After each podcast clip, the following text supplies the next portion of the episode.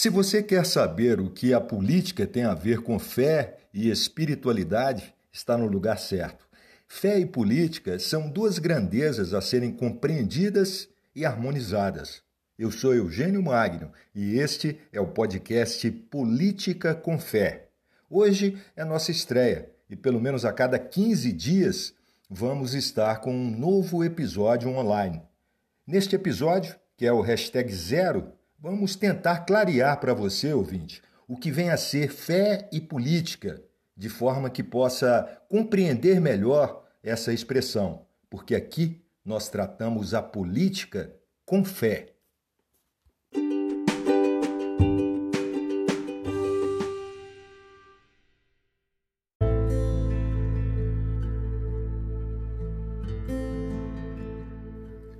Vamos dar início então a esse primeiro episódio do Política com Fé, tratando hoje de esclarecer o que vem a ser fé, espiritualidade e política.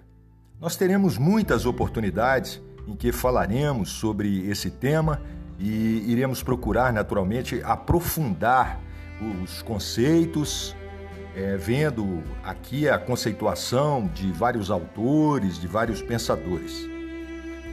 O mais importante é a gente tentar compreender minimamente o que significa essa expressão. E hoje nós vamos tentar esclarecer para você um pouco isso. Nós, os cristãos, ativistas de movimentos de fé e política, somos sempre chamados para responder qual é a relação entre fé, espiritualidade e política. Essa expressão, fé e política, ao longo de pelo menos umas três décadas, representa uma ação dos cristãos católicos envolvidos com o estudo e a reflexão da doutrina social da Igreja Católica e com as práticas de um cristianismo mais encarnado que procura dar respostas às diversas questões sociais de nosso tempo. Essa lógica de raciocínio, ela quase sempre nos leva a pensar a política a partir da religião e da fé.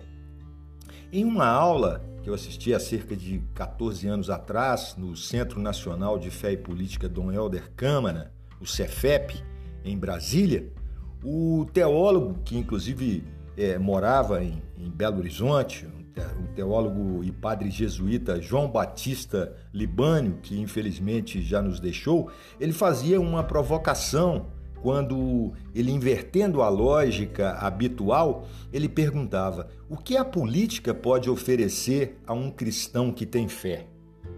E com as interações do grupo, ele respondia que a política oferece mediações para o exercício da fé e permite à fé se concretizar materialmente.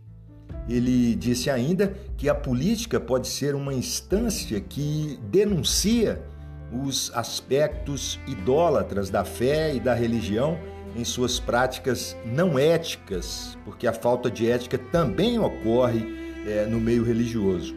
Que a política ela, ela faz uma crítica ideológica da fé. Padre Libano concluiu o raciocínio dizendo que a política e a religião têm como objetivo utópico algo muito próximo dos ideais da Revolução Francesa, a liberdade, a igualdade e a fraternidade.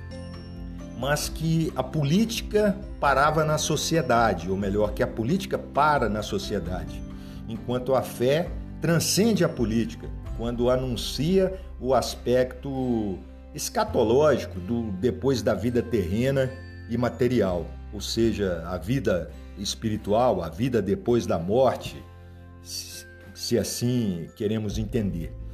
Bom, é, como especialista nessa área de, de, fé e política, formado pela primeira turma do Centro Nacional de Fé e Política, CEFEP, e agora, inclusive, tendo a honra de integrar a sua rede de, de assessores, logo depois da, da, que nós nos formamos nessa, nessa pós-graduação e que já éramos assessores, em um seminário que acontece em Brasília anualmente, em 2010, se não me engano, eu participava juntamente com alguns colegas, como a Áurea Emília, do Rio Grande do Norte, e o Thales Lemos, do Paraná, de uma exposição onde a gente refletia sobre a relação fé, espiritualidade e política. O meu foco de atenção se dirigiu assim de forma supernatural e, e quase que automática para a, a, a, provocação do padre Libânio, é, padre que eu citei anteriormente, e sobre algumas argumentações que, que seguem aqui no, no meu raciocínio. Uma delas está na Bíblia, em Êxodo 18, versículos de 13 a 27 onde Jetro, sacerdote de Madian, sogro de, de, Moisés, orienta seu genro, né, o Moisés, sugerindo que ele escolhesse homens capazes e de confiança e que os constituísse chefes de milhares, de centenas, depois de cinquenta e de dezenas, a fim de fazer justiça ao povo em qualquer ocorrência. Princípio este que estabelece uma relação com a hierarquia e a divisão do Estado, por exemplo, como acontece hoje na esfera política. Mas Max Weber, sociólogo, pensador e um dos, dos pioneiros, dos fundadores da, da sociologia, por um outro lado, ele adverte que o gênio ou o demônio da política vive em estado de tensão com o Deus do amor e também com o Deus dos cristãos, tal como esse se manifesta nas instituições da igreja. Mas é o mesmo Max Weber, entretanto, que identifica os, os clérigos, né, os, os, os sacerdotes, celibatários, como os primeiros políticos profissionais da Idade Média, porque eles possuíam instrução, eram cultos e, como estavam à margem de, de interesses políticos e econômicos próprios é, daquela época, ele não era, eles não eram tentados ao poder político próprio para trabalhar em causa própria, né, em detrimento de seu senhor, o rei, que os escolhia. Quer dizer, o rei não queria que ninguém tivesse outros interesses que atrapalhasse os seus próprios interesses, ou seja, os interesses do rei. Mas, queiramos ou não, a verdade é que a política, o poder, a fé, a espiritualidade e a religião sempre estiveram muito próximos.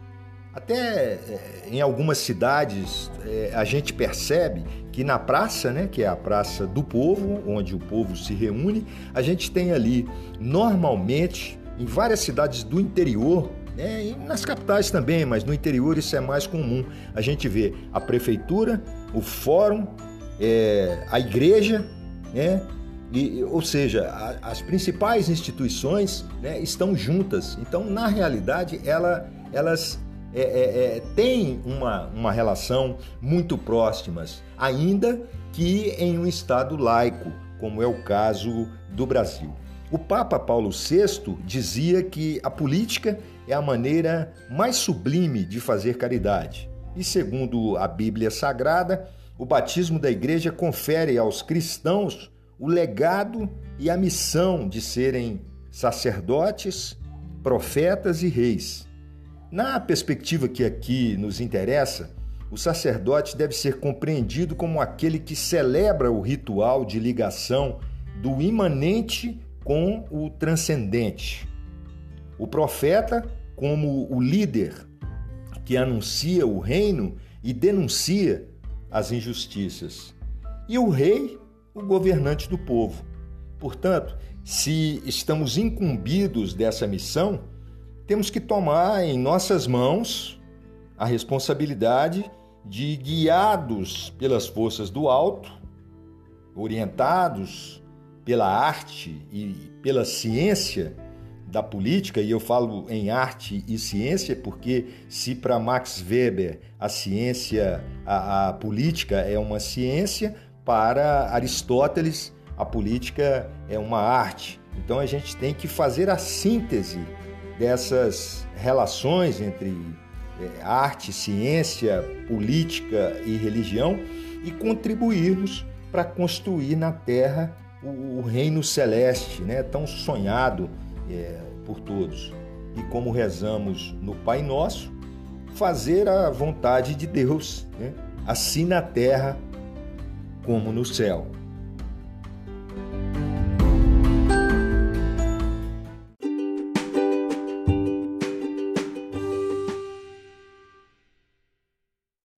Vocês devem ter escutado vários ruídos. Essa não é a nossa intenção, mas também não é a nossa preocupação.